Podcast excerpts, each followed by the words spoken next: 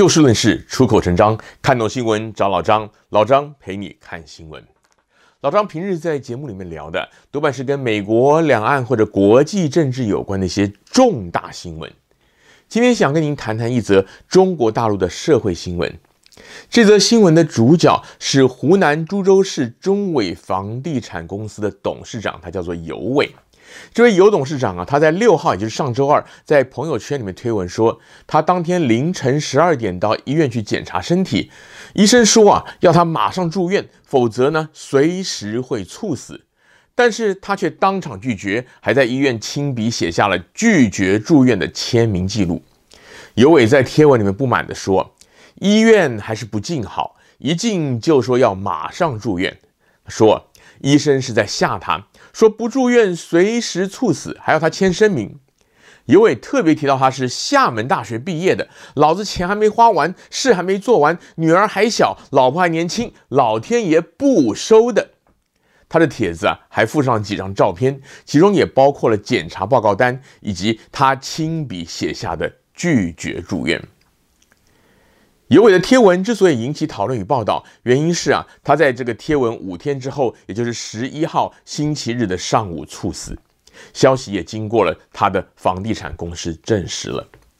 很多网民都认为，一定要尊重医师的专业意见。另外，也有人在对照他先前贴出的那个检查报告单提到的窦性心律 T 波异常，可能是前侧壁心肌缺血、异常心电图等等的情况，特别去贴文提醒大家，如果出现一些好比说是胸痛、呼吸急促、左手臂疼痛等症状的话呢，就可能是这个心源性猝死的前兆。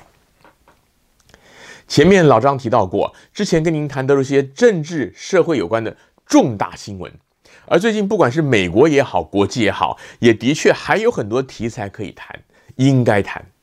老张之所以挑这一则新闻，实在也正是有感于啊，最近负面新闻实在太多，给大家许多的压力，因此想透过这一则看似夸张，却跟我们日常生活更息息相关的不幸消息，跟您一起来反思，我们的生活压力是否太大，而且这些压力是否真的有必要？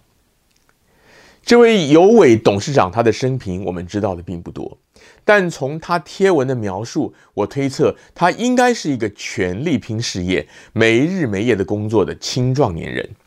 他那天跑去看病的时间是凌晨十二点，又是他二十四年来第一次主动进医院检查。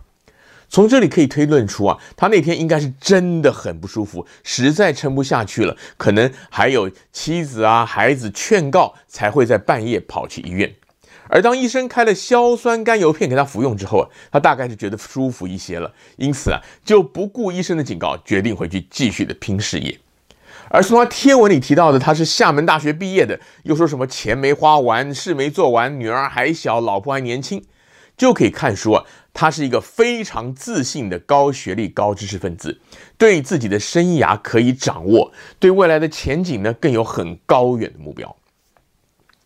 像尤伟这样的老板或者创业家，在现代的中国大陆非常多，在我们戏谷也不少。中国大陆改革开放之后，经济腾飞，但是城乡差距还是相当大。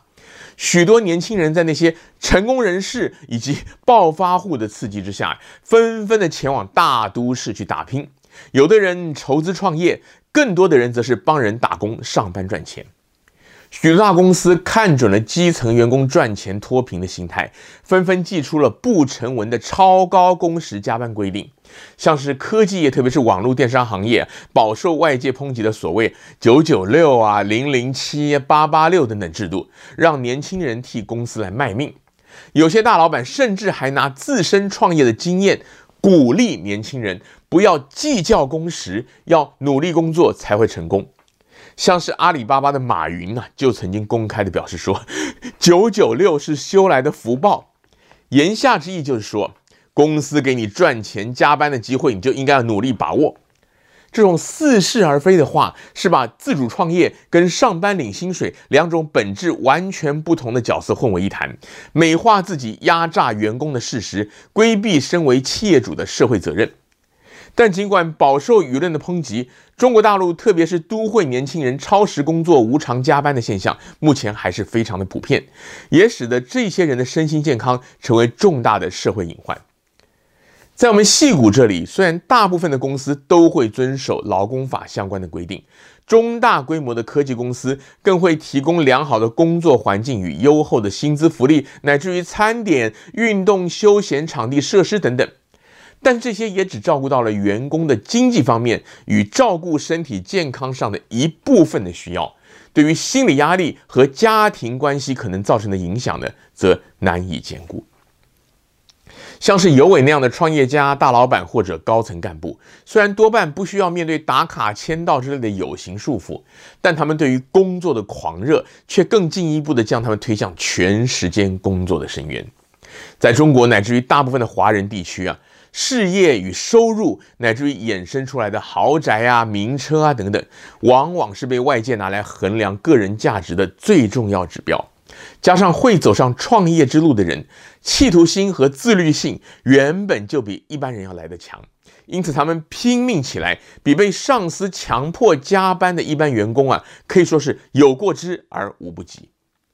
而在我们矽谷这里，虽然受到美国社会文化的影响，相对来说比中国更重视家庭价值，特别是私人的时间。但无论是没成家、单身一人的年轻创业者，还是功成名就的企业老板或者高管，他们还是会把事业当成是自我实现的最重要途径，因此给自己设下了高标准，同时也带来了庞大的身心压力。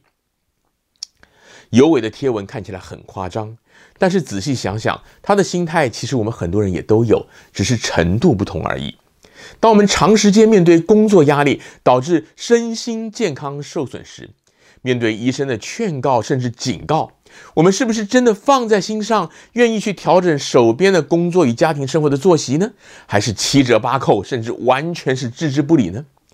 即使身体状况还行，当我们家庭出现裂痕，与另一半越来越难以沟通，与成长中的孩子越来越不熟悉，甚至形同陌路之时，是否愿意大幅度的去调整，甚至放弃我们如一日中天的事业来修补家庭的关系？还是说，只是用华人文化当中传统的观念来自欺欺人呢？觉得说自己这样努力赚钱，还不是为了这个家？反正自己也好，另一半也好，孩子也好呢，大家年纪都还轻嘛，来日来日方长，还可以等。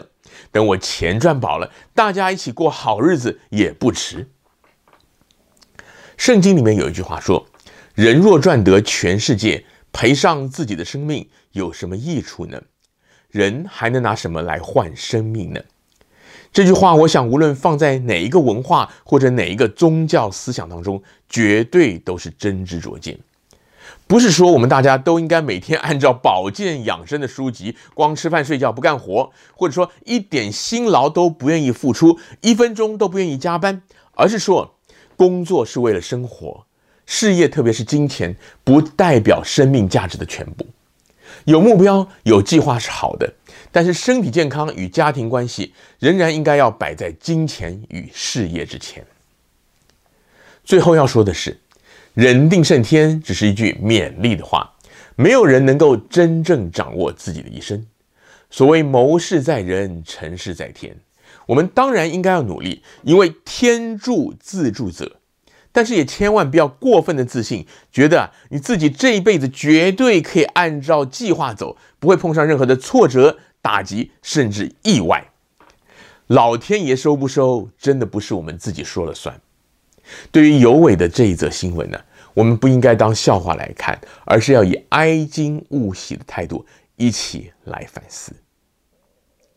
今天节目的时间差不多又到了，欢迎您下次继续的找就事论事、出口成章的老张和您一起看新闻。